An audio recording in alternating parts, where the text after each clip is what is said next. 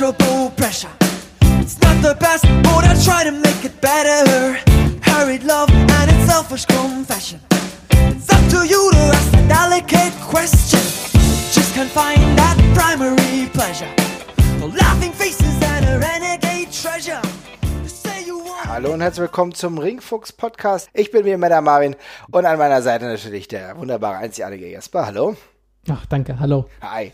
Und heute sprechen wir über Tweener. Das ist ein Begriff, den es in anderen äh, Sportarten natürlich auch gibt, aber im Wrestling, im Wrestling hat er eine ganz eigene Bedeutung. Jesper, willst du uns denn mal so ein bisschen einen Ausblick geben, was ist denn überhaupt ein Tweener? Ich weiß, im Basketball ist es so, ist es ein Spieler, der dazwischen, zwischen den Positionen ist, aber wie ist es im Wrestling? Ich kenne es auch noch vom Tennis. Beim Tennis ist es der Schlag zwischen den, zwischen den Beinen durch. Das Oh, das ist aber was ganz anderes tatsächlich, ja? Ja, genau, das ist noch, was- das ist noch, was anderes. Das ist der zwischen die Beine Schlag. Ähm, beim, beim Wrestling, wir haben beim Wrestling die ähm, klassische äh, Face- und Heel-Struktur, also gute und, und Bösewichte, äh, über die wir ja auch jeweils schon eine einzelne Folge jeweils gemacht haben. Und äh, wenn man sich das äh, vor Augen ruft, dann ist, liegt die Lösung, glaube ich, eigentlich ganz gut auf der Hand. Tweener kommt quasi von Between, also dazwischen, und äh, ja, bezeichnet Charaktere, die jetzt nicht eine ganz klare gute oder klar böse Ausrichtung haben, sondern eben ja so ein bisschen zwischen den Welten wabern, vielleicht gar keine klare Ausrichtung haben oder auch beides mal machen, also sowohl schlechte Dinge tun als auch gute Dinge tun im Ring, so dass sich die Fans da so ein bisschen selber entscheiden können, wie sie dann äh, mit diesem Charakter umgehen. Und da gibt es historisch äh, eine ganze Reihe von spannenden Beispielen, glaube ich, und äh, das ist, glaube ich, auch aktuell noch sehr relevant. Das ist äh, ganz richtig, aber wenn du überlegst, du sagst, die zwischen den Welten schweben, die zwischen Heel und Face, wir haben ja diese ganz klare Verteilung irgendwie gehabt, aber woran machen wir das denn fest? Also machen wir es daran fest, dass der Booker sagt, der schwebt zwischen den Welten, oder sagen wir, das entscheidet der Fan? Ja, beides so ein bisschen, ne? Also ich meine, der Booker kann es ja im Endeffekt nur versuchen zu steuern. Also der legt Sachen an äh, oder, oder schreibt, äh, schreibt Storylines oder schreibt Aktionen, ähm, sch gibt dem Wrestler Instruktionen mit der äh, Hoffnung, dass das eine bestimmte Reaktion hervorruft. Also man möchte ja eigentlich durch das Wechselspiel von Gut und Böse ja eine möglichst krasse, laute Reaktion vor Ort und eine mö- möglichst emo- emotionale Bindung halt vom Fernseher halt auch erzeugen. Ähm, äh, das ist also die eine Geschichte, dass es durch den Booker passiert, aber ein Stück weit, ja, ich kann mir da ausdenken, was ich möchte. Ich kann mir im Kopf die schönsten Dinge ausmalen, wie die Fans reagieren. Das muss live alles nicht so ankommen, wie ich mir das ausgemalt habe. Davon haben wir ja auch genug Beispiele von äh, Wrestlern, die als Face angelegt waren, die völlig äh, in Grund und Boden geboot worden sind, weil die Fans da keinen Bock drauf hatten. Also insofern, ähm, ja, ich glaube, es ist in der Anlage muss es schon vorhanden sein. Also ich glaube, die wenigsten Tweener-Charaktere entstehen völlig organisch, ähm, wobei es da auch ein paar Ausnahmen, glaube ich, gibt, aber äh, es ist sehr viel Live-Faktor, der damit reinspielt, auf jeden Fall. Oh, jetzt bin ich aber gespannt, denn ganz ehrlich, ich sehe das ein bisschen anders. Du sagst tatsächlich, dass eigentlich ein Tweener durch Fans dann auch gemacht wird. Das heißt, für dich wäre tatsächlich jemand wie John Cena, der eigentlich als klarer Face konstruiert ist, aber von den Fans nicht so wirklich oder von einem Teil der Fans nicht gemocht wird, dann tatsächlich in diese Tweener-Richtung geht? Ein Teil von John, also ich, ich sag's mal so, es, es, es gab, denke ich, auf jeden Fall eine Zeit, wo die WWE ganz klar John Cena weiter als Face geschrieben hat, äh, mit dem festen Wissen, dass er ausgebuht worden ist und das trotzdem knaller durchgezogen hat. Äh, genauso ist es mit Roman Reigns. Da gab es auch genug Phasen, wo man Roman Reigns und das glaube ich sehr bewusst gegen äh, starke und eigentlich sehr coole hier Charaktere, die schon ordentlich auch Fernzuspruch im Rücken hatten, gestellt hat, die dann eben endgültig gegen Roman Reigns auch overgegangen sind. Ähm, ich glaube, ein Stück weit ist das mit, mit geplant und angelegt gewesen. Das glaube ich durchaus. In dem Fall ist es natürlich ein bisschen anders, weil das einfach zwei sehr Babyface-lastige Charaktere waren, die Genau. die Fans dann eben ausgebuht haben. Aber wenn man das als Hebel ausmacht, wenn man eben sieht, okay, ich muss, ich muss die, ich muss die nur richtig penetrant gut sein, äh, gut sein lassen, damit die Fans die ausbuhen, dann ist das ja eigentlich nichts anderes. Okay, das ist interessant, das ist eine andere Dimension, weil für mich ist es eigentlich in der Regel meistens so gewesen, dass ich für mich ähm, diese Charaktere, Tweener-Charaktere eher so interpretiert habe, als dass ich sage, okay, das sind für mich Leute, die eigentlich schon angelegt sind, um zwischen den Welten zu schweben, die nicht komplette Babyface-Aktionen machen, die vielleicht einfach realistischer sind. Und da kommen wir jetzt zu dem nächsten Punkt, denn wir müssen ja auch mal ganz klar sagen, die Tweener-Position, die gibt es in diesem Maße vielleicht in dieser Ausformung noch gar nicht allzu lange, denn ich kann mich erinnern, als ich angefangen habe mit Wrestling, da war das Spiel zwischen Gut und Böse sehr, sehr klar. Ich bin aufgewachsen in einer Zeit, in der ich Hulk Hogan als Face erlebt habe und er zwischenzeitlich um den Irakkrieg eigenhändig zu besiegen gegen die dunkelsten Mächte, die es da gab, unter anderem gegen Sergeant Slaughter als Monster Heel gekämpft hat. Da gab es wesentlich weniger Schattierung oder trübt mich da meine Erinnerung? Ich, ja, also ich glaube, da, also es gab weniger Schattierungen, ja. Ähm, es waren halt irgendwie nur zwei. Es war sehr äh, bipolar, die ganze Geschichte. Du warst eben sehr gut oder sehr böse. Ähm, und dann halt äh, auf einer Skala von kleiner Star bis Superstar halt irgendwo anzuordnen. Ich habe mich tatsächlich auch schwer damit getan, irgendein krass historisches Beispiel zu finden. Ähm, ich weiß jetzt beispielsweise nicht, wie es früher beim Jahrmarkt-Sketch oder zum Beispiel in Hannover war. Ich glaube, da, ich, ich glaube mal gelesen zu haben, dass es da auch so ein paar davon gab, die so ganz sportlichen Background hatten ähm, die jetzt nicht groß als Bösewicht oder, oder, oder Fanliebling angelegt gewesen sind, aber dafür war ich noch leider zu jung, das weiß ich nicht. Ähm, ansonsten ist es tatsächlich so, wie du sagst, ich mm, springe da auch eher in die Neuzeit. Also die frühesten Sachen, die ich gefunden habe, waren eigentlich so die 90er dann tatsächlich schon, wo das, ähm, wo das für mich so klar erkennbar gewesen ist, mein klar erkennbares Beispiel zu finden, ja. Ja, und das ist ja ein interessanter Punkt. Du sprichst gerade so den Jahrmarkt-Sketch an. Da kann ich mir tatsächlich vorstellen, dass es immer situative Unterschiede gab, ja. wenn du von der einen Region in die andere gekommen bist, weil genau. du einen Lokalpatrioten hattest, der, wie das natürlich auch äh, auch strategisch auch gut funktionieren kann. Der Bayer kommt halt in München gut an, aber das heißt ja nicht, dass der dann in Stuttgart oder so oder in Frankfurt gut ankommt. Theoretisch, ne? Also rein theoretisch gedacht, ja. Und ich glaube, das ist natürlich dann aber auch nochmal was anderes. Das ist halt sehr real, rational irgendwo angelegt. Aber für mich bei den großen Wrestling-Erzählungen ja, meiner Zeit, als ich groß geworden war, habe ich schon das Gefühl gehabt, dass das sehr klar war. Ich hatte so ein bisschen das Gefühl, dass ähm, es Nuancen gab, bei denen man sich nicht hundertprozentig sicher war, ob man jetzt ähm, Fan sein soll oder ob man die Person dann eher ausbuhen soll. Das beispielsweise bei kann mich auch die Erinnerung trügen, dem Moment, als Ric Flair beispielsweise den Royal Rumble gewonnen hat. Weil eigentlich mhm. war das eine Heel-Erzählung, eigentlich war er zu der Zeit eher ein Heel, aber die Geschichte, vielleicht verwischt das auch gerade in der Zeit, wenn ich das jetzt heute erzähle, verwischt das ein bisschen und man hat eher das Gefühl, dass jeder ihm das gewünscht hat oder auch gegönnt hat. Und dann ist es halt auch eine Verschwimmung, die da stattfindet. Ja, würde ich dir aber zum Beispiel recht geben. Das ist, glaube ich, so ein, ähm, äh, das ist, glaube ich, ein ganz gutes Beispiel, weil zum Beispiel bei dem, genau bei dem Royal Rumble ist ja auch äh, Bobby, Bobby the Brain Heenan mit dabei, der ja äh, Zeit seines Lebens ein, ein Heel-Kommentator quasi gewesen ist. Genau. Äh, und der pusht ja auch Ric Flair quasi durch dieses ganze, durch diesen ganzen Sieg da durch. Also da erkennt man ja schon, das soll man eigentlich nicht mögen. Aber Ric Flair hat eben so eine Star Power gehabt, dass es dann halt irgendwie doch sehr aufregend und spektakulär gewesen ist. Ist so ein bisschen das alte Problem des Überraschungssiege von Heels, die eigentlich immer zu Faces irgendwie ein Stück weit machen, ne? weil die Fans einfach zu aufgeregt sind. Ja. Es ist dann einfach doch zu, also auch, auch Heel-Debüts klappen ja nie so richtig mit Buhrufen oder sowas. Ähm, ja, darum ist das, ist das ein ganz gutes Beispiel, aber das, also viel mehr als das würde mir jetzt vor den 90ern oder äh, vor, de, vor, de, vor den Mit-90ern auch nicht mehr einfallen tatsächlich. Ich nenne noch einen, und zwar eigentlich irgendwo auch der Undertaker. Hm?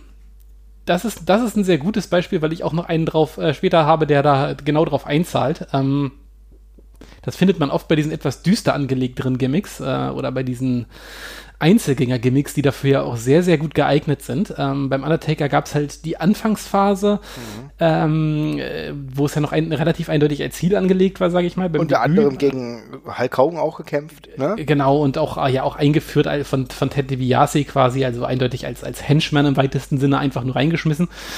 Ähm, aber später, ohne da irgendwas dran zu drehen an dem Gimmick eigentlich, äh, ist das ja genau einfach zum, zum, zum Face geworden und dann auch mal wieder zum Heel und da hat sich ja nie an dem Gimmick was gedreht. Also das Einzige, was sich am Undertaker ja gedreht hat, war gegen wen er gekämpft hat. Und das mal Paul ja Bearer oder ohne Paul Bearer, aber selbst Paul so. Bearer, eigentlich eine klare Heel-Anlage ja, als Wrestler, ja. hat irgendwo auch dafür gesorgt, dass er trotzdem auch irgendwann Face war. Also es ist ganz absurd. Das war eine eigenständige Geschichte, die sich immer wieder erzählt hat. Ne? Ja, auf jeden Fall. Ist auch ein perfektes Beispiel, weil ich finde, ein ganz herausragendes Merkmal von Tweenan ist genau das sie definieren sich vor allem durch die Leute, gegen die sie kämpfen an der Stelle. Aha. Und das ist dann auch was für, was für den Fan den Ausschlag gibt, ob das, ob der jetzt gerade gut oder böse ist. Das heißt also, wir machen ganz klar den Tweener irgendwo daran fest, wie er geartet ist, auch an dem Gegner, den er hat. Ja, auf jeden Fall.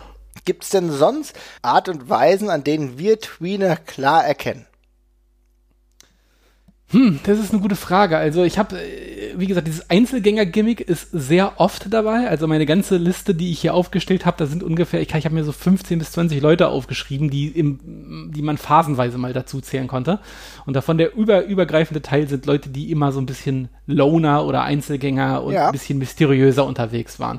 Also auch schon Charaktere, die von vornherein nicht unbedingt dazu einladen, dass man sie ganz klar in Gut und Böse einteilt, was ja bei anderen Rollen nicht anders geht, ne? Also was weiß ich, ein, ähm, bei, bei, bei einem Shawn Michaels, da erkennt man zwangsläufig relativ schnell, ob er heute ein guter oder ein böser ist, weil er als Heel einfach völlig unausstehlich ist. und, bei, Definitiv, ja. Und, und bei einem, bei einem Undertaker ist, ist, äh, verwischt das eben alles ein bisschen mehr, weil das Gimmick ja grundsätzlich schon so ein bisschen anti-heldenmäßig angehaucht ist. Also generell ist es oft so, dass die, ja, Anti-Held ist eigentlich ein gutes Stichwort, sind sehr oft Anti-Helden, die Tweener. Mhm. Tatsächlich. Also, also nicht unbedingt. Nicht die weißen Saubermänner, die so. äh, dem Kleinkind unbedingt zur Rettung kommen müssen. Es sind nicht diejenigen, die den Hund äh, vom Spielplatz holen, wenn der anfängt zu brennen. Das sind die anderen tatsächlich. Ne? Das sind eher die anderen, genau. Also das ist äh, kein, kein Goody-Two-Shoes-Charakter, wie man äh, im Englischen so schön sagt. Ist es eine realere Erzählung? Ich, ich, ich, ich glaube ein Stück weit, ähm, ich weiß nicht, ob es unbedingt eine realere Erzählung ist, weil es gibt ja auch Menschen, die einfach sehr, sehr gut sind, also mhm. sehr, sehr nette und selbstlose Menschen. Die, also die kann es ja dann auch durchaus im Wrestling geben.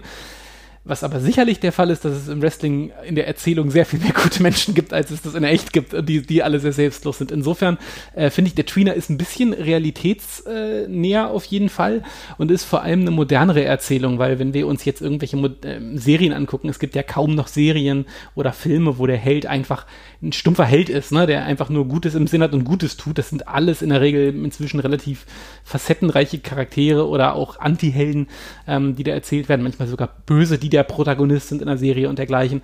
Ähm, insofern ist es auf jeden Fall eine modernere Ausprägung der Erzählung. Und ich glaube darum auch, äh, dass wir, äh, dass das dass das der Grund ist, warum wir relativ viele von unseren Beispielen eher heute finden als vor 20 Jahren. Ja, das ist ganz spannend. Wobei, wenn du sagst vor 20 Jahren, naja, dann sehen wir auch, dass wir momentan 2020 haben und dann äh, okay. kann das Sorry, tatsächlich. Vor drei, ja, vor 30 Jahren. Vor 30 Jahren. Es, ist, ja, es, ja. es geht so schnell, mein Lieber. Ja, ja, Aber wenn du immer äh, über Twitter sprichst, habe ich immer das Gefühl, dass ich sofort an auch Comic denken muss. Ne? Also Comics, äh, die vielleicht auch mit diesem Tweener-Charakter irgendwo auch ein bisschen spielen, wenn wir losgelöst von Wrestling darüber nachdenken. Und mir fällt da immer Batman ein. Ja. Ja, Batman ist Batman ist äh, für mich so ein bisschen die tatsächlich genau die Undertaker-Ausprägung mit ja. einem sehr mysteriösen, deswegen nicht ganz menschlichen Charakter, der auch manchmal ein bisschen härter zugreift. Ich hab, muss auch ansonsten mal an diesen Punish, an den, an den Punisher denken, tatsächlich, ah, ja. der der eindeutig äh, ein Mensch ist, der mit sehr unlauteren Mitteln Jagd auf, aber eben böse macht. Äh, und der eigentlich von den Methoden her eben absolut kein guter Mensch ist, sondern eben ein Arschloch und völlig skrupellos ist, aber eben die äh, einzigen Jagd, die noch schlimmer sind als er und deswegen eben auf der richtigen Seite quasi steht, narrativ gesehen. Äh, aber Batman, ja, klar, also ähm, Batman war ja auch seinerzeit, glaube ich, so mit der düsterste angelegte Mainstream-Comic-Held auf jeden Fall, der eben, ja, ich sag mal jetzt als äh, positive Galionsfigur erstmal nichts getaugt hat, aber gerade deswegen so cool war. Genau, und deswegen eigentlich trotzdem die Scharen hinter sich äh, versammelt hat, ja, also zumindest äh, von den Leuten, die die Comics sehr gerne geschaut haben, respektive die Filme ganz gerne gesehen haben. Wenn wir das jetzt auf Serien überlagern, könnte man fast sagen, dass ein äh, Charakter wie Dexter beispielsweise, ja, ja, auch irgendwo in diese Richtung geht. Dexter, der die ein oder andere Serie, der ein oder andere mag die Serie gesehen haben, immer noch großer Fan davon, jemand Serienmörder, der hat, naja, äh, die noch schlimmeren getötet hat. Ja? Tatsächlich, tatsächlich habe ich ähm, versucht, ein Serienbeispiel zu finden, wo ein richtig positiver Hauptcharakter in einer, also in einer Dramaserie wirklich im Vordergrund steht und mir ist keine einzige mehr eingefallen. Fast alle äh, Hauptdarsteller in diesen ganzen großen Serien sind genauso angelegt, dass sie in der Regel eigentlich auf dem Papier schlechte Menschen sind, die aber gegen schlechtere Menschen äh, kämpfen. Also wenn man sich zum Beispiel Breaking Bad ansieht, das ist genauso angelegt. wenn man, sich wenn man sich Sopranos ansieht, das ist genauso angelegt. Äh, Homeland ist auch ein ganzes Stück weit so angelegt mit Charakteren, die sehr skrupellos agieren in ganz vielen äh, Bereichen und in ganz vielen Stellen. Also das ist eine Erzählung, die sich sehr, sehr durchgesetzt hat heutzutage, weil ich glaube, alles andere wird inzwischen auch als langweilig und realitätsfremd tatsächlich sehr schnell empfunden. Dann wahrscheinlich nicht in diese Art von Serie, sondern die hast du dann wahrscheinlich eher in Comedy-Serien. So ja, genau. in leichteren Serien wie damals How I Met Your Mother, wo, ne, wo du klarere Strukturen hattest, ne? Oder, oder andere Comedy-lastige Serien, wo du einfach froh warst, äh, mal die leichtere Seite des Lebens zu haben, oder? Ja, ja, genau. Aber ich, in den ganzen großen Dramaserien ist es inzwischen eben alles sehr ja, ist nicht alles grau, nicht alles schwarz und weiß, sondern sehr viel grau dabei. Aber kommen wir zurück zum Wrestling. Und äh, wir haben ja eben schon gesagt, das ist ja ein moderneres Phänomen. Jetzt würde ich die These aufwerfen, du hast eben schon einen zeitlichen Rahmen äh, gelegt, dass das ein modernes Phänomen ist im Wrestling und dass das mhm. eigentlich so wirklich kultiviert wurde erst Mitte der 90er, wahrscheinlich sogar durch die Attitude Era. Würdest du mir dazu stimmen?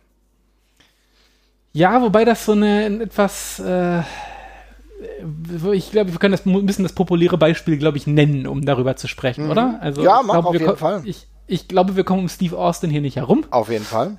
Äh, bei der ganzen Diskussion und die, das Beispiel halte ich ehrlich gesagt für größtenteils falsch, weil ähm, Steve Austin ähm, fast die gesamte Karriere eigentlich ein, ein Face war. Sehr deutlich in meinen Augen auch. Ähm, es gibt diesen kleinen Zeitabschnitt, ich weiß, gegen Bret Hart, da kann man da sehr gut und vortrefflich äh, ein Tweener-Beispiel draus stricken, weil da die beiden da wirklich andauernd jede Nacht eigentlich mal so ein bisschen die Rollen getauscht haben und auch perfekt sich dafür geeignet haben, weil sie beide sehr realitätsbasierte Charaktere waren, eine sehr, sehr sportliche und brutale Feder hatten und das sehr glaubhaft war, dass da jede Nacht mal äh, wer anders einen Schritt zu weit geht und so. Ähm, ist ja auch ein Beispiel für den, für den, für den großen Double-Turn mal, den es im Wrestling auch sehr, sehr selten eigentlich gibt.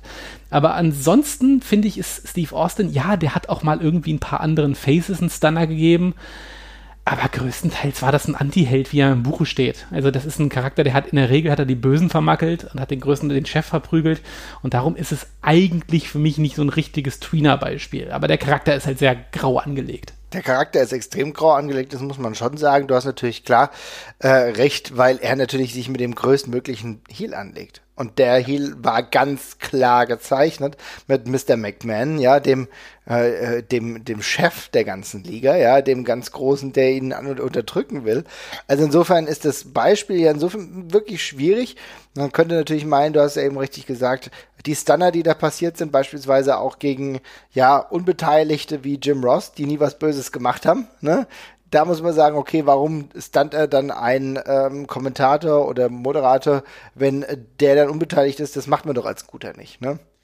Genau, das, ähm, das, ist, das ist so eine Einschränkung. Andererseits wurde das ja auch narrativ nie groß aufgegriffen. Das war dann immer so ein One-Night-Only-Gag und die nächste Woche war Jim Ross wieder pro Steve Austin. Also das hat sich auch nie was geändert in der Zuneigung, die er für den hatte. Ähm, was ich aber noch als Gegenargument zählen lassen würde, ist, dass Steve Austin sehr viele Fäden, zum Beispiel gegen The Rock oder sowas hatte, mhm. äh, wo beide eigentlich doch eher als Face, Schrägstrich, als Tweener ausgelegt waren und man sich so ein bisschen entscheiden konnte, für wen man da ist. Das ähm, wir das ist also eh insofern. Über The Rock sprechen gleich, ja. Da, auf, auf, jeden Fall. Ähm, aber insofern ähm, ist auch eine schwer zu beurteilende Zeit, weil es damals einfach so wahnsinnig viele Stars gab, die auch alle so unterschiedlich waren, wo man sich dann als Fan ganz vortrefflich für einen davon entscheiden und pushen konnte. Mhm. Ähm, was auch ein, halt ein sehr großes Unikum ist, finde ich so. Ähm, aber äh, ansonsten würde ich das Beispiel eher mit ein bisschen Vorsicht genießen. Aber The Rock ist ein gutes Stichwort. Ist für mich nämlich noch besser geeignet tatsächlich, ja. alleine schon, weil The Rock als Charakter eigentlich per se unausstehlich ist. Also es ist ja The Rock ist als Charakter unausstehlich und wenn wir ein ganz wichtiges Element in meinen Augen noch mit hinzufügen und das ist die Charakterarbeit am Mikrofon, ja. Und The Rock hat eigentlich immer als Arschloch gesprochen, ja? So, ja. Er war immer derjenige, der andere untergebuttert hat, der sich über andere lustig gemacht hat, was ein typisches Credo eigentlich ist, wenn du ein ganz klarer Guter bist, dann sagst du immer, say a praise, eat your vitamins, ja? Und nicht, ja, was bist denn du für ein Spongo, ja? Was ist denn mit dir eigentlich los? Guck dich mal an. Egal, ob das gegenüber Heel oder Face war. Gerade wenn das gegenüber Face war, was oft genug der Fall war, und The Rock hat ihn trotzdem rund gemacht. Und genau das ist natürlich nochmal eine viel klarere Ansage, sage, hier, mir ist eigentlich scheißegal, ich bin der und der und ich, äh, ich führe jetzt hier insofern die Massen und wir gucken mal, wie es läuft, aber es ist mir egal, ob, ob ihr mich einkategorisiert und wie ihr mich einkategorisiert. Exakt. Und ich meine, Teil seines Gimmicks war ja auch einfach immer, dass er sehr reich ist und sehr viel Geld hat, was jetzt generell nichts ist, was so sonderlich zum Face taugt, wie wir alle wissen. Äh, ist jetzt nicht so eine typische Underdog-Story, aber ja, genau das, was du gesagt hast, es ist immer sehr von oben herab gewesen. Äh, aber manchmal macht es eben auch Spaß, ein Arschloch anzufeuern. Und ähm, äh, ja, das genau so war es dann halt. Insofern ist The Rock da eine sehr moderne und, und äh, zeitgemäßer Ausprägung eigentlich schon, weil genau diese Rollen gibt es ja auch auf den Serien beispielsweise. Ehrlich gesagt ist das für mich mit die modernste Ausprägung, natürlich mit einem starken ähm, Fokus auch auf äh, das Storytelling, was er mit dem Mikrofon macht, aber gleichzeitig, wo er auch herkommt. Er kommt daher, dass er als ganz klarer Face gestartet ist Rachen gescheitert ist, als Rocky Malvier, als die, die ganze Zeit alle äh, Die Rocky Die gerufen haben, das hat er dann dementsprechend konsumiert, aufgenommen und hat es zu diesem The Rock Charakter verwoben, der natürlich erstmal ganz klar als Heel angelegt war unter The Nation of Domination, da gibt's glaube ich keine zwei Meinungen. Das war natürlich mit dem Charisma war es immer schwierig, ihn als Heel zu porträtieren, als klaren Heel, aber es war eher in die Heel-Richtung und dann, je besser er am Mikrofon wurde, ist es halt aber auch so gewesen, dass die Fans, und die darf man in dieser gesamten Betrachtung nie außen vor lassen, einen ganz, ganz wichtigen Teil dazu beigetragen haben, dass aus diesem Charakter jemand wird, der nicht mehr klar in die Heel-Richtung zu positionieren ist, sondern der einfach so over ist, dass selbst wenn er ein Heel ist, ihn jeder geil findet und er plötzlich gar nicht mehr ein klarer Heel ist. Ja, absolut das, ja.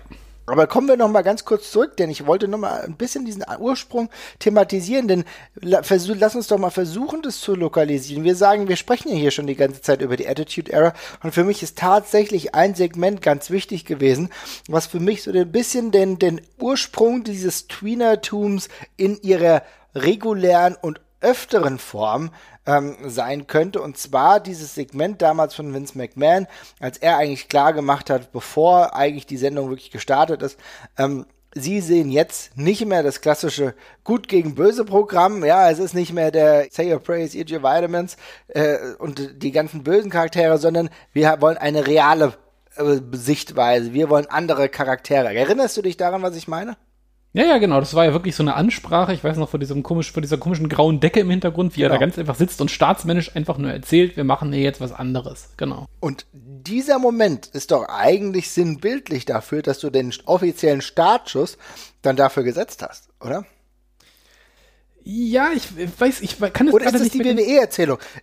Also, das ist ja genau der Punkt. Ich versuche das jetzt irgendwie einzukreisen, weil natürlich ist es so, dass wir so in der WWE-Historie, auch wenn wir im aktuellen vielleicht nicht alles so leidenschaftlich verfolgen, ist es ja auch oft so, dass die WWE natürlich so eine Geschichtserzählung auch prägt. Aber ich weiß halt, dass das für mich damals sehr, sehr markant war. Ich überlege gerade, wann genau diese, wann, wann genau diese Promo war. Weißt du das aus dem Kopf? War die 96? War die 97? Weil ich könnte schwören, sie war definitiv nach dem Montreal Screwjob. Aber ich ja, bin mir nicht hundertprozentig sicher. Aber ich glaube schon. Weil äh, zeitgleich passiert ja in der WCW äh, auch ein bisschen was. Und ich glaube, über die äh, NWO kommt man auch nicht drum herum, wenn man darüber spricht. Weil das ja im Grunde auch genau dasselbe ist. Also die NWO-Erzählung ist ja auch, äh, da wird, da wird eine ganze, da wird eine ganze, ganze, ganze Faction aufgemacht in der WCW, die teilweise dann sogar noch eigene Veranstaltungen in der WCW macht, wo die WCW den Fans eigentlich freistellt, wie sie die finden können. Das passiert da ja die ganze Zeit. Und insofern passiert das ja so ein bisschen parallel. Und darum, ich weiß jetzt nicht genau, ich weiß jetzt nicht genau, was früher gewesen ist, aber Zeit, also zweifelsohne ist das, was du gerade genannt hast, diese Promo und diese Zeit super stilprägend dafür. Und in der WCW passiert einfach nur zeitgleich dasselbe. Also ähm, da merkt man eben auch, das ist, ein, ist, ein, ist, ein, ist eine Frage des Zeitgeists da einfach gerade, dass es äh, sich quasi in zwei Promotions in, oder in den zwei größten Promotions äh, auf dem nordamerikanischen Kontinent dann gleichzeitig Bahn bricht, äh, ist aber auffällig bei der ganzen Geschichte. Aber ja, NWO genauso wie äh, das, was in der WWF damals passiert ist. Es ist spannend, weil im Endeffekt, ich habe jetzt nochmal nachgeguckt, das war wohl, wenn ich das richtig sehe, im Dezember 1997. Na? Ja, dann war es ja nach der NWO. Und dann sogar. müssen wir tatsächlich sogar sagen, ich merke diese WWE-Prägung, die, die sich da so ein bisschen bei mir so durchgezogen hat. Denn genau was du sagst. Es ist dann im Endeffekt so, eigentlich war die NWO ja früher. Und wenn wir uns überlegen, wie die NWO eingeschlagen ist, ja, eine Heel-Faction und ganz klar Bösewichte. Aber wir wissen alle unseren Vibe. Wir wissen alle, wie es damals war, als äh, die NWO dann wirklich passiert ist. Das fanden wir ja tatsächlich schon ganz geil und das ist anderthalb Jahre später, früher gewesen. Ne? Ja, man muss sich das ja auch, man muss sich ja auch nur die WCW-Pay-Per-Views von damals mal ansehen. Machen wir ja gerade auch im Crawl, wenn man dann einfach nur sieht, wie viele von den Fans da mit NWO-Merchandise sitzen. Obwohl die NWO nichts anderes macht, außer unfair Matches zu gewinnen und sich wie Arschlöcher zu behandeln oder allgemein sehr komisches Zeug zu machen die ganze Zeit, dann liegt das ja, dann ist, dann sieht man ja sofort, dass das genauso angelegt ist. Also das war einfach jedem freigestellt, für welche Seite in diesem Anführungszeichen Krieg er sich da eben entscheiden möchte. Damals ja eben auch noch ganz lange erzählt als WCW gegen die, gegen die NWO. Ähm, und insofern, äh, ja, ist genau das so erzählt. Ich, und die WCW hat das ja jahrelang gefahren, genau dieses Thema. Also ähm, spielt da elementar mit rein. Vielleicht also ein bisschen mehr Credit für die WCW und auch für Eric Bischoff, also schwer es einem vielleicht auch ein bisschen fallen mag, aber der hat da zur richtigen Zeit schon diesen Dreh rauserkannt und war ja tatsächlich auch derjenige, der halt gerade diesen langen, ganz klaren Face-Charakter mit Hulk Hogan wirklich in diese Tweener-Richtung, kann man ja sagen, auch wenn sie erstmal klar als Heel erzählt wurde, aber es gab dann halt Leute, die sich dann end endlich wieder für Hulk Hogan interessiert haben. So, also ja. das ist halt auch genau diese Richtung. Das hat er wirklich erkannt. Die WWE ähm, war mit Vince McMahon da ein bisschen später dran, zumindest offizielle. Inoffiziell muss man ja auch sagen, auch die ganze Sache, das ganze Ende mit ähm, Bret Hart war ja auch so, dass Bret Hart ja zeitweise eigentlich eher in Heel war, außer in Kanada. Also auch da hat er sehr gemixte Reaktionen bekommen, ne? was auch eigentlich eher so in diese Tweener-Richtung ging. Und die war es war ja noch, und das war ja wirklich noch ein bisschen vorher. Also auch noch so eine Sache, das Spiel fiel mit rein. Wir sehen die Zeiten verwischen, aber ich denke, wir können ganz klar sagen, dass es alles so Mitte der 90er angefangen hat. Genau, Mitte der 90er auf jeden Fall der Startschuss dafür und äh, vermutlich auch, ja, wenn man es äh, mal so mit, mit Serien vergleicht, die da äh, in, dem, in, dem, in, dem, in dem gleichen äh, Zeitabschnitt losgehen, sehr gut im Zeitgeist äh, aufgehoben, auf jeden Fall, ja. Tatsächlich, auf jeden Fall. Aber du hast ja eben schon gesagt, ähm, es ist im Endeffekt etwas, das wirklich auch sehr, sehr eng an Charakter gebunden ist. Ne? Also wir haben eben über Stone Cold Steve Austin gesprochen. The Rock haben wir jetzt, glaube ich, schon klar thematisiert. Bevor wir jetzt zu den nächsten Wrestlern kommen, will ich dich noch fragen, ist es denn auch, oder weißt du das, ob das dann insofern ein Bruch war, als dass es für Kontroversen gesorgt hat in der traditionellen Wrestling-Community? Oder ist das eher gleichgültig bis wohlwollend aufgenommen worden? Weil ich kann mir schon vorstellen, wenn ich mir so Traditionalisten andenke mhm. wie Cornette oder so, kann ich mir schon vorstellen, dass das nicht so unproblematisch war. Das weiß ich tatsächlich nicht, da war ich noch zu jung dafür. Kann ich mir aber auch sehr, sehr gut vorstellen tatsächlich. Was ich hingegen noch sehr gut weiß, ist, dass es von der Presse außerhalb des Wrestlings sehr negativ aufgenommen worden ist teilweise. Ähm, ich weiß noch, dass es damals reichlich Kritik von Elternverbänden und dergleichen gab, dass äh, Leute mit unlauteren Mitteln und die sich sehr falsch verhalten, wie eben ein Steve Austin, äh, eben als äh, Siegertyp man dauernd dargestellt werden dabei. Und ähm, das war auf jeden Fall der Fall. Aber ich glaube schon, dass es da bei, der, bei den Wrestling-Traditionalisten, die du gerade angesprochen hast, die wollten bestimmt eine klassische gut-böse Erzählung haben. Also das, das glaube ich definitiv. Ähm, das ist ja auch immer heute noch so, sobald man ich sag mal, das Business ein bisschen anders auslegt, als man es die letzten äh, fünf, sechs Dekaden getan hat, dann sind ja immer genug Leute dabei, die gleich mit dem mahnenden Zeigefinger zeigen, weil man so früher kein Geld verdient hat, dass sich das, wie man früher Geld verdient hat, meistens sehr schwer auf äh, heute übertragen lässt. Das lassen sie dann meistens so ein bisschen außen vor. Es ist ja im Endeffekt auch so, wenn du überlegst, wenn du äh, den traditionellen Wrestlern genau diese Grenzen, in denen sie arbeiten, auch wegnimmst, ist es ja nicht für jeden gut.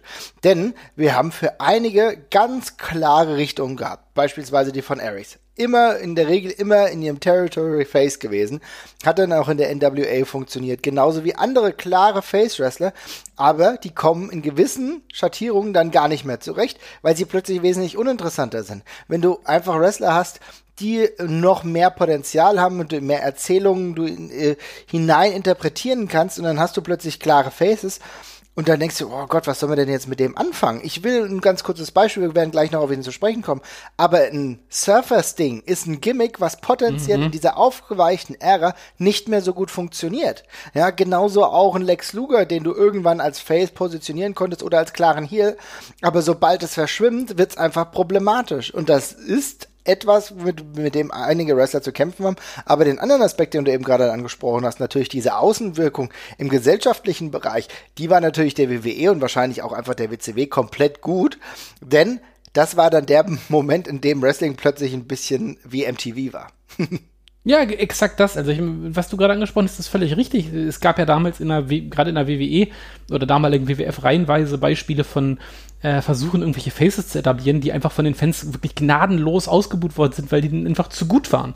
Also einfach zu, zu gutherzig und zu langweilig quasi gewesen sind. Was ja dazu geführt hat, dass mittelfristig alle Leute, die in der WWE irgendwie Faces gewesen sind, halt irgendwie so Pseudo-Tough-Guy ja, Grauzonen-Charaktere gewesen sind, was auf Dauer auch wahnsinnig anstrengend war, weil alle so super cool sein mussten die ganze Zeit und alle möglichst, möglichst edgy sein mussten. Es konnte halt keiner normal sein, es mussten alle andauernd irgendwelche Sprüche drücken, also widerliche Sprüche auch drücken und halt irgendwie ein bisschen skand irgendwie skandalisieren. Guckt euch die D-Generation X damals an, das ist alles kaum noch zum Aushalten eigentlich. Also D-Generation X ist wirklich, also ich muss sagen, die NWO kann man sich in Teilen, weil sie irgendwie noch für mich gefühlt noch mehr Substanz hatte, besser angucken als das, was die D-Generation X da ver, ver Kasemaduggelt hat. Das war wirklich schwierig das sind echt, das ist echt so eine personifizierte YouTube-Kommentarspalte, die da irgendwie rumläuft. Das ist wirklich einfach nicht mehr zum Aushalten. Also, und äh, das ist ja, das, die haben sich ja alle gegenseitig so hochgeschaukelt. Und irgendwann, äh, das ist ja auch immer so ein bisschen der Vorwurf, der dann auch ein Stück weit sicherlich zurecht aufgekommen ist, dass man den Lautstärkeregler einfach irgendwann so sehr aufgedreht hat, dass jemand, der einfach nur sagt, ey, ich bin einer der Guten, da gar nicht mehr bestehen kann, weil die Fans da einfach schon dermaßen krass anderen Kram gewöhnt sind, dass sie dann so einer sagen natürlich, was will denn dieser, was will denn der Typ da von mir eigentlich? Das ja. ist ganz spannend. Ich glaube, da hatten gerade auch Charaktere, die einfach nur klassische Heels waren, auch mitzukämpfen. Äh, beispielsweise hier Jeff Jarrett, der einfach ein klassischer Heel war. Und plötzlich laufen ihm rechts und links, obwohl er ein ganz guter Wrestler war, alle irgendwie den Rang ab. Und er wusste gar nicht mehr, was Sache ist. Owen Hart hatte tatsächlich auch damit ein bisschen zu kämpfen, von, von der Charakterarbeit ja. her. Ne? Ja. Weil es ja. eine klassische Wrestler-Erzählung war und der, äh, ja, kann, kann auf jeden Fall ein guter, klarer Heel sein oder ein klarer Face. Und der musste dann tatsächlich auch noch mehr, wir haben ja schon mal über Owen Hart gesprochen, ähm, mehr in diese rein ringerische, athletische Komponente übergehen, um dann wieder Legitimität zu bekommen. Ne? Also äh, ganz, ganz, ganz äh, interessanter Punkt. Und äh, wenn wir dann uns angucken, wir reden über WCW, wir reden über die WWE, wir dürfen aber auch vielleicht in dieser Betrachtung, bevor wir jetzt gleich wieder zu den einzelnen Wrestlern kommen, auch nicht außer Acht lassen, dass auch die ECW vielleicht ein Stück weit dafür auch mitverantwortlich war, auch da diese Grenzen weiter durchbrechen zu lassen, weil bei den allermeisten Charakteren wussten wir nicht so wirklich, ist es jetzt ein Face oder ist es ein Heel. Du hattest deine ganz klaren Charaktere wie Tommy Dreamer, das war der Good Guy, ja. Aber was war denn der Sandman? Ja, weil, ja, was ist das denn überhaupt? Rob Van Dam. Ja, das ist ein Arschloch, ein kiffendes Arschloch, aber der hat geile Moves, also feuere ich ihn halt doch an, so, ja. Was ist Sabu? Ja, es ist ein Face, ein Heel, er spricht nicht, er kommt irgendwie aus einem Land, von dem es doch gar nicht so wirklich viel Sinn ergibt, dass er daherkommen könnte. Was ist das mit seinem Gimmick genau? Und was macht Mike Awesome da später dann noch? Ja, ich meine, gut, das ist dann wieder vielleicht eine klassische Erzählung, aber da waren doch so viele Charaktere, unter anderem auch Raven. Raven als düst, erneut düsterer Charakter. Ja, natürlich natürlich ist es ein äh, Heal und auch natürlich ist die Storyline eher so heelisch. Aber irgendwie finde ich den halt doch ganz cool. Ja, auf jeden Fall. Also die haben ja diese ganze Anti-Helden-Geschichte wirklich bis, äh, bis zum St. Nimmerleins-Tag quasi gefahren. Äh, und die Charaktere sind ja auch alle munter geswitcht, was die Gesinnung andauernd an, anging. Also da sieht man schon, diese Tweener-Anlage war da da. Äh, alle, die du gerade genannt hast, waren, sind auch bei mir auf, auf der Liste gewesen, die ich ja vorhin so als Einzelgänger äh, und, und, und äh, ja, so Outcasts so ein bisschen zusammengefasst habe. Äh, und da, mit denen kannst du das einfach jedes Mal drehen. Je nach Storyline ist der mal gut, ist der mal böse. Da gibt es keine klare Anlage. Niemand ist von Natur aus jetzt irgendwie offensichtlich gut oder böse und das ist äh, da passt die ICW natürlich als richtig krasses Zeitgeistprodukt, wie wir es ja auch mal bezeichnet haben, äh, passt da natürlich wunderbar rein. Es ist auf jeden Fall genau das. Es ist spannend zu sehen, weil auch hier dürfen wir im Endeffekt den Einfluss, den die ECW hatte, einfach nicht außen vor lassen. Ja, auch wenn es in der wrestlerischen Betrachtung dann eher ein bisschen anders ist. Aber es ist doch spannend. Noch bevor wir jetzt, äh, ich weiß, ich tease es die ganze Zeit, wenn wir zu den einzelnen Wrestlern noch kommen, aber ich will noch ganz kurz fragen, ich habe nämlich ein bisschen das Gefühl, dass wenn wir jetzt uns ganz kurz mal vom äh, amerikanischen Wrestling entfernen, dass es beim japanischen Wrestling nicht so klar ist. Oder ist es eigentlich, oder verdecke ich das insofern dadurch, dass es da eher weniger überhaupt eine Rolle spielt, weil das durch die athletische Komponente eh nicht so klar ist? Ja, äh, das auf jeden Fall. Ähm, ich ich habe ja auch ein paar Beispiele aus dem Japanischen noch äh, auf der Liste, aber das ist, ich glaube, dass ähm, die Tatsache, dass das japanische Wrestling ein eine sehr krass sportliche Komponente unterstreicht in seiner Erzählung, lädt halt viel mehr dazu ein, als Fans sich einfach für jemanden zu entscheiden und zu sagen, den finde ich gut, äh, anstatt dass da jemand irgendwie andauernd was Böses macht. Also jetzt gerade, wenn wir New Japan Pro Wrestling uns mal angucken, aber auch wenn wir in die Historie gehen, da gibt es jetzt nicht so super viele äh, ganz klare gut gegen böse Erzählungen, die das äh, japanische Mainstream Wrestling jetzt über Jahre geprägt haben. Ähm, das ist oft eine, also keine Ahnung, wenn man sich an die, an die großen, an die großen Säulen des japanischen Wrestlings zurückdenkt, da kann sich jeder aussuchen, ob er für Kawada, für Kobashi oder für Misawa äh, routet. Die sind alle Main Eventer gewesen, die sind alle weder gut noch böse gewesen, sondern eben einfach alle Sportsmänner. Und dann kann ich mir eben einen aussuchen, den ich ja am coolsten finde. Und genauso ist es ja jetzt. Natürlich gibt es mhm. jetzt bei New Japan Pro Wrestling auch Charaktere wie ein Kenny Omega, der oder der da damals da war, der im Bullet Club war, die vielleicht ein bisschen heelastig waren, aber ich glaube, an den Reaktionen für Kenny Omega hat man auch gesehen, dass der sehr, sehr viele Fans hatte, die ihn sehr lautstark unterstützt haben. Und dann gibt es auf der anderen Seite einen, äh, einen Naito, der äh, ebenfalls äh, heelische Anlagen in seiner ganzen äh, Fraktion hat. Oder ein Okada, der äh, vor allem als Heel bekannt und groß geworden ist. Und alle haben einen riesigen Fanstamm. Also ich glaube, da ist es noch durch die sportliche Komponente und dadurch, dass die Leute sich nicht andauernd penetrant gut oder böse verhalten, noch viel mehr so, dass man sich da wunderbar einfach jemanden aussuchen kann, den man gut findet und den man dann eben als Fan supportet. Und insofern ist das, glaube ich, alles ein bisschen tweenerhafter angelegt von Natur aus schon, wenn man so, wenn man so sagen möchte. Ja, das ist ähm, genau das. Wahrscheinlich ist es einfach so, dass diese klassische Erzählung, so wie wir sie jetzt gerade uns abbilden oder darüber sprechen, halt eigentlich im Japanischen gar nicht der Fall tatsächlich. Ne? Muss man so sagen. Das ist ein bisschen. Natürlich gibt es diese Erzählung, aber nicht ganz so. Äh, es ist ja auch einfach weniger Show, Showbiz. Ne? Ja, auf jeden Fall. Aber dann kommen wir jetzt tatsächlich auch wieder zurück zu den großen Erzählungen eines äh, Tweeners. Und du hast eben schon über Stone Cold Steve Austin gesprochen. Ich denke, wir haben ausführlich auch über The Rock gesprochen, der eigentlich für mich wenn es um Tweener geht, sinnbildlich da ganz oben als Nummer eins steht, all die Jahre tatsächlich. Was er ja dann auch bis in die Zeit, als er dann wieder zurückgekommen ist, bis vielleicht auf die, den letzten eins, zwei, die letzten ein, zwei Stints, wo es sehr, sehr klar war, dass er Face war. Ansonsten war das immer wieder ein bisschen schwierig. Ich erinnere an ähm, eine Rückkehr, als er, äh, ich sag mal, Hollywood äh, The Rock war, ja, wo er dann äh, zurückkam und der hat sich ja tierisch gefreut, geil The Rock, und dann ähm, sitzt er da und beleidigt erstmal komplett das Publikum, ja, aber das Problem ist, bei The Rock äh, ist das Mikro halt so phänomenal, so phänomenal geil, dass du es ja trotzdem feierst, so, ja, und vielleicht willst du dich auch beschimpfen lassen, so, ja, in diesem Moment, ja, vielleicht ist es dann in dem Moment auch okay, und äh, The Rock ist definitiv die Speerspitze, wenn es um ähm, Tweener geht, aber wen hast du denn noch? Äh, ja, ich nehme ein ganz aktuelles Beispiel. Ähm, Brock Lesnar.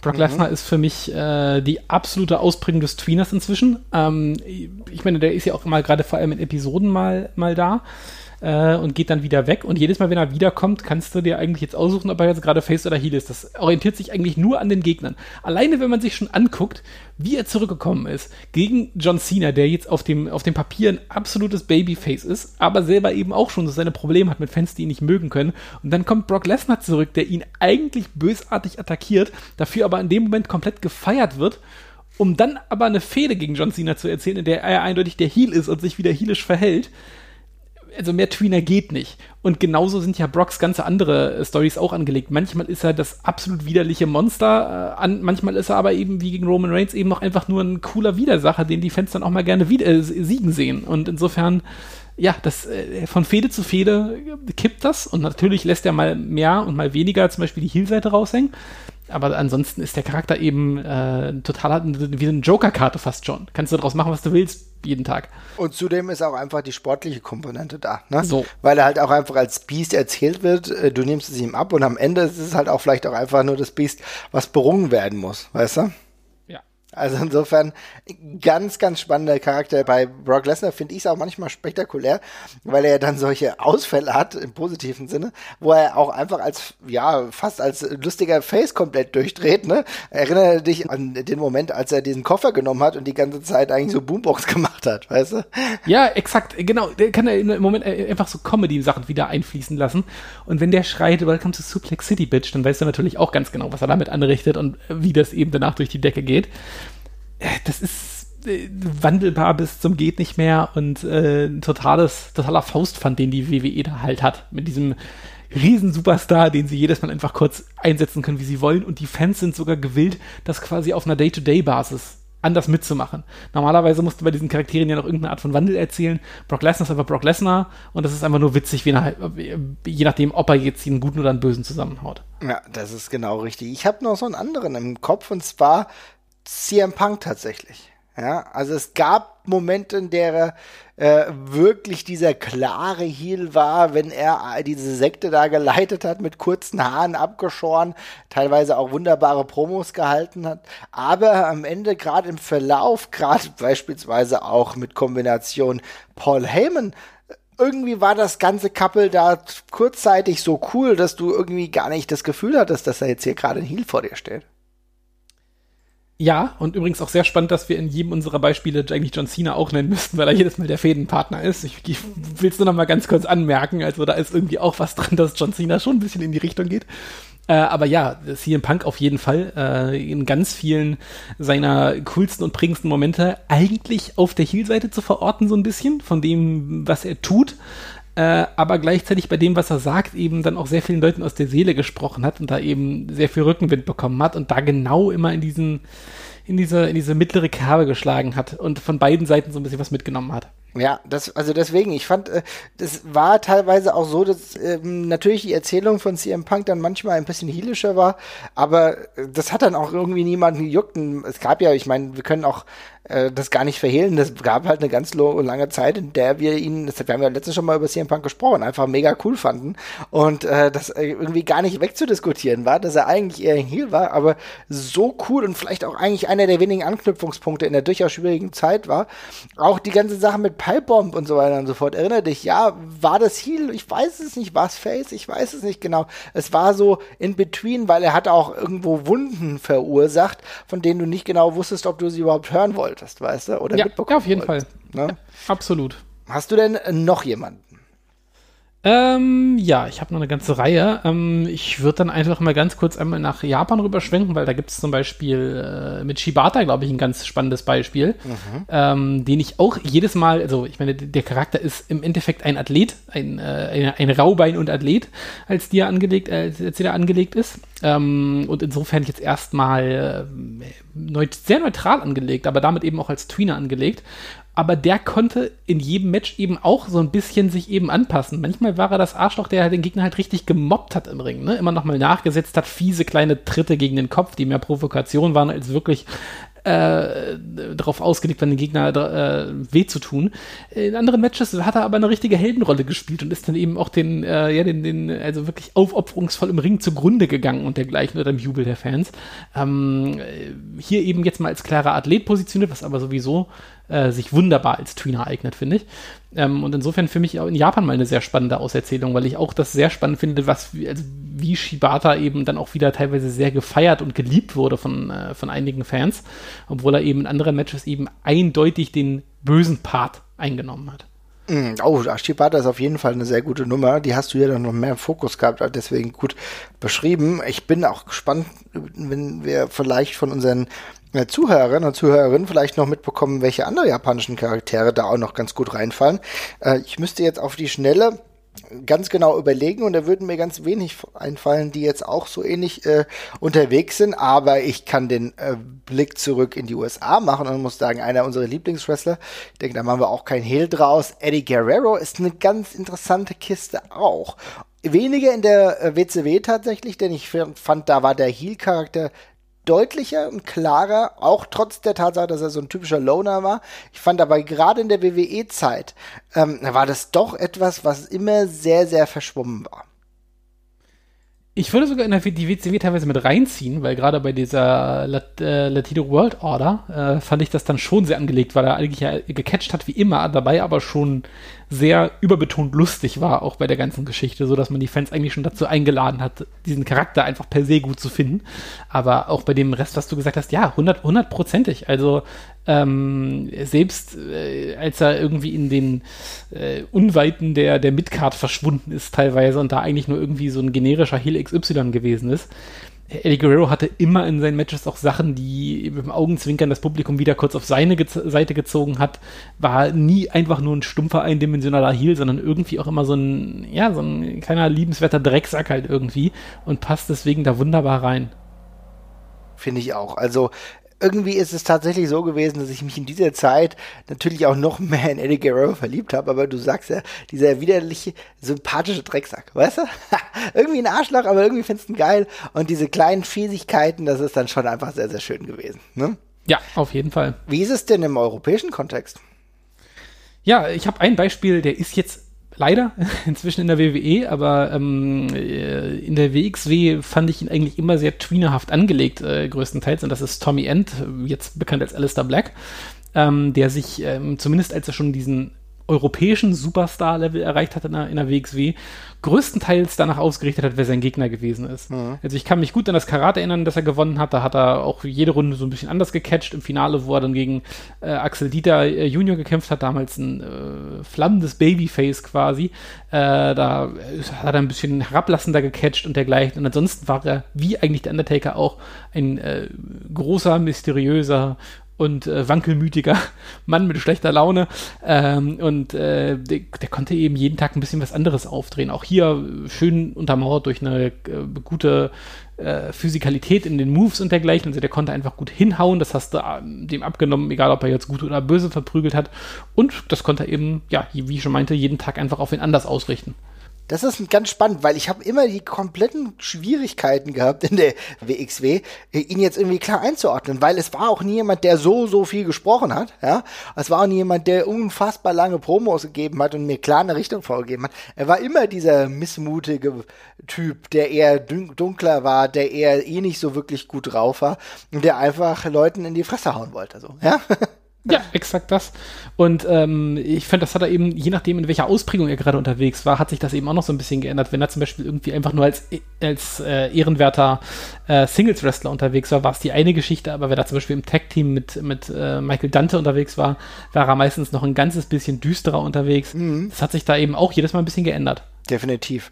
Ähm, äh, eigentlich kannst du es fast in die aktuelle Zeit mit übertragen, denn wenn wir heute über Tweener nachdenken, könnten wir tatsächlich auch mal sagen, dass das ganze Ringkampf-Stable eigentlich ja. eher Tweener ist. Ja?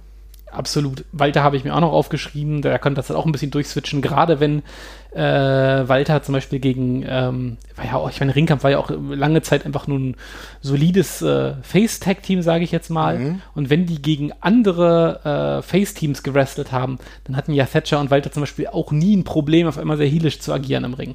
Äh, um die anderen dann eben ein bisschen mehr funkeln zu lassen, sage ich mal. Und ich finde auch, da gab es ganz, eine ganze Zeit, wo Ringkampf eben einfach nur Ringkampf war. Da hast du dir nicht unbedingt jeden Tag die Frage gestellt, ob das gut oder böse sind, sondern das waren eben einfach Ringer und die haben eben gerungen, was die eben so tun. Und das konnte man eben auch jedes Mal ein bisschen anders erzählen. Ja, und gerade weil sie einen ganz anderen Fokus ja auch gelegt haben, ne? Es war eher die sportliche Komponente, die lag äh, hier im Fokus. Es ging nicht so wirklich darum, sind die jetzt gerade die absoluten Babyfaces, ne? Retten sie Katzen vom Baum, sondern sind sie gute Ringer oder sind sie keine guten Ringer, ne? Und deswegen wurde ja beispielsweise auch äh, Respekt gegenüber Heel-Wrestlern ausgetauscht, gleichzeitig aber auch irgendwie gegen Face-Wrestler, wo du dann einfach gemerkt hast, okay, das sind gute Ringer, die sind auf gerade irgendwie auf einem Niveau. Und beispielsweise hast du es ja tatsächlich auch in der ganzen Fehde Spiele gemerkt, ähm, die vielleicht Walter beispielsweise mit äh, Timothy Thatcher hatte und es hat sich ja dann ja, aus verschiedenen Gründen gar nicht ausgespielt, aber es war ja auch eine Geschichte, die zwischen Nuancen erzählt wurde. Ich würde sogar so weit gehen, dass die WXW generell eigentlich aktuell dazu übergegangen ist, seit zwei Jahren oder so, vielleicht geht es sogar noch länger, gar nicht ganz klare Heel- und Face-Strukturen zu haben, sondern eher Charaktere, die innerhalb dieser Welten, innerhalb dieser grauen Welten, vielleicht sind die Pretty Bastards ja auch. Ja, ich glaube, also ich weiß gar nicht, ob ich genau, in der WXW gibt es, gibt es einige Beispiele für Graue. Ich glaube, die WXW erzählt einfach inzwischen die ganze Skala einmal ab. Ähm, da gibt es halt sowohl Charaktere, die einfach sehr, sehr gut aus und klassische Babyfaces sind. Ist ja in Rotation ist ja zum Beispiel auch noch dabei. Avalanche ähm, tatsächlich aktuell, ja. Avalanche beispielsweise auch, aber dann dazwischen genau Bobby Guns, du hast die, du hast die Pretty Bastards, äh, du hast auch Leute wie jetzt neu mal Hector oder sowas, die da vielleicht auch nicht so ganz klar erzählt sind. Auf der anderen Seite hattest du eben aber auch ganz klar böse Leute, wie jetzt zuletzt Alexander James beispielsweise. Mario oder Alani, ne? Marius, Marius Alani eine Zeit lang auch äh, Absolute Andy, wobei der jetzt auch wieder ein bisschen oder sehr in die gute Richtung gekippt ist. Aber, oder ein Levandel, der auf dem Papier böse ist, aber eben auch nicht böse böse. Ähm, also das ist, das ist, das ist, äh, äh, inzwischen einfach die ganze Skala abgebildet, wobei das eine Sache ist, die man, glaube ich, im Wrestling inzwischen relativ häufig findet, Gott sei Dank.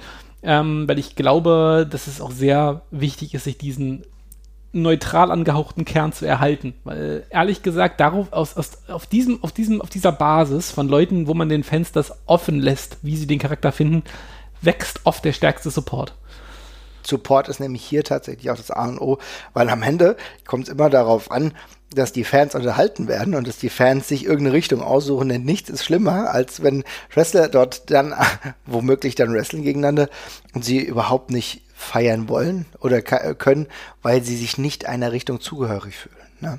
Ja, Exakt. Und ich meine, gerade als äh, Fan bin ich ja auch nochmal da extra dazu angehalten, wenn ich weiß, nicht alle finden diesen Charakter cool, dann bin ich ja erst recht versucht, ihn anzufeuern, äh, um auch ein Zeichen zu setzen, sage ich mal jetzt. Ne? Wenn ich jetzt irgendwie der zehntausendste Fan von John Cena bin, dann weiß ich auch, dass meine Stimme jetzt vermutlich heute Abend nicht den ganz großen Unterschied macht, aber um die äh, un unwahrscheinlichsten äh, Wrestler sammeln sich ja dann auch auf die härtesten Fankerne, sage ich mal. Ja, das ist es. Sehe ich ganz genauso. Im Endeffekt muss man ja sagen, auch in der Neuzeit ist es tatsächlich, wenn wir jetzt wieder vom europäischen Wrestling auch ein bisschen weggehen, hin, hin zu der Erzählung, äh, wie es in den USA ist, ist es auch jetzt immer noch so, dass es einfach viel Tweener gibt. Ich würde da tue ich mir gerade echt ein bisschen schwer, wenn ich darüber nachdenke, wie es beispielsweise bei NXT ist.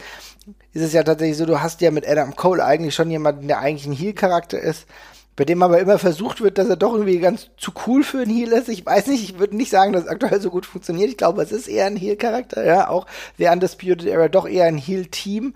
Ähm, es gibt aber natürlich andere, wo es schwieriger ist. Also ich denke zum Beispiel hat AEW einen ganz guten Job gemacht, äh, dadurch, äh, dass Hangman äh, Adam Page mit eigentlich als klarer Face gestartet ist und dann irgendwie jetzt so ein bisschen abgedriftet ist, gerade in seinem aktuellen Tag-Team mit Kenny Omega und gerade wahrscheinlich einfach ein ordentlicher Tweener ist. Ja, finde ich auch. Ähm, da ist es halt, dass man dann irgendwie auf so eine Implosion wartet, dass einer von beiden durchdreht, finde ich. Aber auf jeden Fall ist gerade, beide sind eher Faces, aber ähm, sie geben äh, beide den Fans äh, Grund zu zweifeln. Äh, AEW ist aber sonst auch ein gutes Stichwort, weil Cody Rhodes finde ich in der Anlage auch nach wie vor sehr tweenerhaft. Mhm. Ähm, allgemein diese Open Challenge um diese, um den TNT-Titel ist auch eine super Sache, die sich dafür eignet, weil Cody Rhodes eigentlich immer nur so ein bisschen die äh, Leinwand ist für den anderen Wrestler, der da rauskommt. Und das kann mal ein Bösewicht, das kann mal ein guter sein wie Eddie Kingston oder sowas, auf den die Fans dann halt extrem feiern. Der eigentlich auch äh, der böse war. genau, ja. ja, aber ein cooler Böser. Mhm. der, der, haut, der, der haut die anderen Bösen, das ist gut. Ähm, ja, aber der, der, der kann sich da eben auch sehr gut anpassen. Und bei Cody Rhodes haben wir jetzt ja auch schon in den letzten fünf Jahren gesehen, ähm, wie problemlos der da durch die Rollen schalten oder durch die Gänge schalten kann, sage ich mal. Äh, aber da gibt es ja bei, auch, auch, auch, auch ähm, Adam Page ist ein sehr gutes Beispiel. Interessant auch, du sprichst ja eben Rhodes an. Im Endeffekt ist die ganze Rhodes Family ja zumindest äh, die Kindergeneration ja ganz sinnbildlich dafür, weil bei Goldust war es ja tatsächlich auch so. Ja? Exakt, ja. Insofern äh, passt ganz gut. Ich würde sagen, wir können hier ja mal so einen kleinen Break machen, liebe Leute. Schreibt uns mal, welche berühmten Tweener ihr kennt. Ich glaube, wir können zusammenfassend sagen, dass Wrestling ohne Tweener heute nur noch sehr schwer funktioniert. Es kommt immer natürlich auf die regionalen Bedingungen drauf an. Ich würde aber sagen, eine komplette Erzählung innerhalb von Storylines, innerhalb von kompletten Shows ist es schwierig und vielleicht nicht mehr zeitgemäß, das so zu erzählen. Aber ich glaube, Jesper, wir können auch sagen, wenn wir von 20 Leuten auf der Karte 20 Leute haben, die Tweener sind, wird es auch schwierig, ne? Wird auch schwierig, weil ähm, das ist auch, das ist nicht leicht zu machen, ne? Also nicht, je, nicht jeder Wrestler kann das. Ich glaube, das ist auch eine Kunst, so ein bisschen äh, grauzonig zu, zu wresteln, grauzonig zu reden. Äh, da gehört auch eine Portion Selbstvertrauen überhaupt dazu. Überhaupt viel zu reden, ja. Über, überhaupt, ja, überhaupt viel zu reden. Und ich glaube, das kann eben auch ganz schnell, wenn man das nicht gut macht und die Fans, den Fans keine Anknüpfpunkte gibt, dann kriegt man, ändert man da auch sehr schnell Apathie tatsächlich von den Fans, die dann eben so nichts damit anfangen können. Die dann einfach davor stehen und wissen, ja, ich habe jetzt irgendwie jetzt nicht, wie ich das finden soll tatsächlich. Ähm, da muss man eben schon jemand sein, der irgendwie von Natur aus auch ein Stück weit Reaktionen hervorruft einfach. Das muss man definitiv so sein. Insofern ist es auch spannend. Es gibt immer wieder die Ausnahme zur Regel tatsächlich auch. Denn auch wenn wir sagen, dass es in der Regel hilfreich ist, dass Leute dann viel sprechen, dann hast du aber genauso gut auch die Wrestler, die nicht wirklich viel sprechen und in diese Tweener-Richtung gehen. Brock Lesnar hat auch wieder hier ein bestes Beispiel. Natürlich hat er jemanden, der für ihn relativ vieles erzählt, aber wir kennen das. Das ist immer die Ausnahme zur Regel. Aber ich glaube, wir haben hier so ein bisschen einen Weg gefunden. Schreibt uns mal in die Kommentare, was ihr sagt. Äh, würde mich auf jeden Fall mal interessieren. Vielleicht haben wir den ein oder anderen ganz klaren Tweener vergessen. Mit Sicherheit, ja. Ähm, beispielsweise ist ja gerade aktuell so, dass auch eine Charlotte Flair auch immer so im Tweener-Bereich ist, weißt du? du? Gut, dass du das ansprichst, weil wir haben jetzt, glaube ich, noch keine einzige Frau tatsächlich genannt. Das soll ja auch nicht so bleiben, weil eine ist mir, habe ich mir auch noch aufgeschrieben und das war äh, tatsächlich auch Sa äh, Sascha Banks. Wollte ich auch gerade sagen, genau. Genau, das, ja. die ist ja eigentlich auch, äh, fährt ja so ein bisschen äh, auch so ein, auch so ein, auch so ein Star-Gimmick wie The Rock eigentlich so ein Stück weit. Auch zu größten Face-Zeiten war sie einfach so eine, so, eine, so ein, so ein Alpha, so ein Alpha-Weibchen. Mhm. Ähm, und äh, die eben sehr glamourös und sehr herablassend unterwegs waren. Manchmal hat sie dann eben gegen die Bösen gefädelt und manchmal gegen die Guten. Und der Charakter wird eigentlich durchgehend sehr gleich erzählt. Asuka kann man an der Stelle da, glaube ich, auch noch sehr gut nennen, weil die ändert jetzt meistens auch nicht so wahnsinnig viel an dem, wie sie catcht oder wie sie sich gibt. Manchmal sind es halt die Guten, die leiden und manchmal sind es die Bösen. Authentizität ist auch bei Rhea Ripley zum Beispiel sehr groß, ja.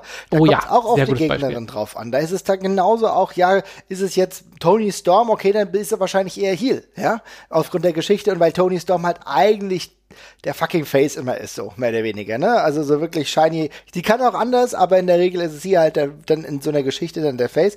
Aber je nachdem, es kommt dann drauf an. Hast du eine andere Gegnerin, hast du einen anderen Gegner, dann äh, ändert sich die Situation. Also Rhea Ripley ist, glaube ich, auch sehr ähm, divers und sehr einfach in diesen Grauzonen verhaftet und fühlt sich da, glaube ich, auch wohl. Also es ist genauso bei den Frauen. Tatsächlich ist es genau die gleiche Abbildung und fast eher noch der Fokus, dass gerade die äh, Tweener, die zwischen diesen Welten schweben, sei es auch manchmal eine Charlotte Flair, die ja auch immer wieder Respekt gegenüber ihren Kontrahenten zeigt, ja, und trotzdem gegen Heels und gegen Faces unterwegs und trotzdem dann auch mal den einen oder anderen ähm, Move sagt von wegen hier, ich bin aber trotzdem immer noch besser als du, ja, weil sie halt dann irgendwie auch die Queen ist und so weiter und so fort, aber du siehst dann auch da die Nuancen und im Endeffekt sind eigentlich die, die am weitesten oben auf der Karte sind, tatsächlich dann die, die gerade als Tweener unterwegs sind. Ne? Ja, ich glaube auch einfach, weil sie am meisten Reaktionen hervorrufen und einfach sich die meisten Fans zu diesen Wrestlern inzwischen eine Meinung gebildet haben. Ne? Also irgendwann, da ist halt so viel Aufbauarbeit geleistet, dass dann halt jeder eine Entscheidung treffen kann. Aber ja, absolut. Das definitiv. Liebe Leute, dann würde ich einfach mal sagen, wir machen hier jetzt heute mal den Cut. Wie gesagt, wir haben bestimmt ein oder andere vergessen. Ich kann mich jetzt schon hören, dass ich sage, scheiße, wir haben gar nicht länger über Daniel Bryan gesprochen. Aber so ist es beispielsweise. Es passiert immer. Trotzdem sind wir mit einer Stunde jetzt ganz gut dabei und ich hoffe, euch hat's gefallen. Wenn es euch gefallen hat, dann tut uns doch den Gefallen und hinterlasst mal einen schönen Kommentar, eine Bewertung bei iTunes. Wir haben ein eigenes Patreon-Programm. Das würde mich auch sehr freuen, wenn ihr uns da ein bisschen unterstützt. Und wir haben mega geiles Merch auf jeden Fall. Richtig coole Shirts.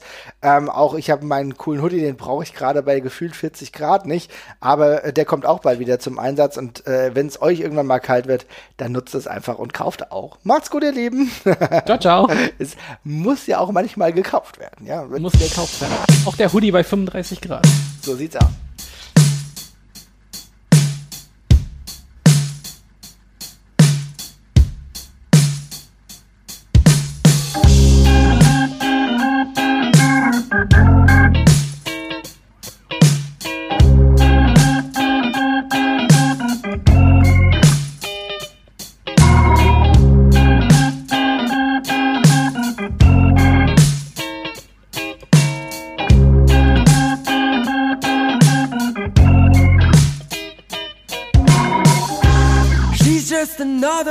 we can afford it.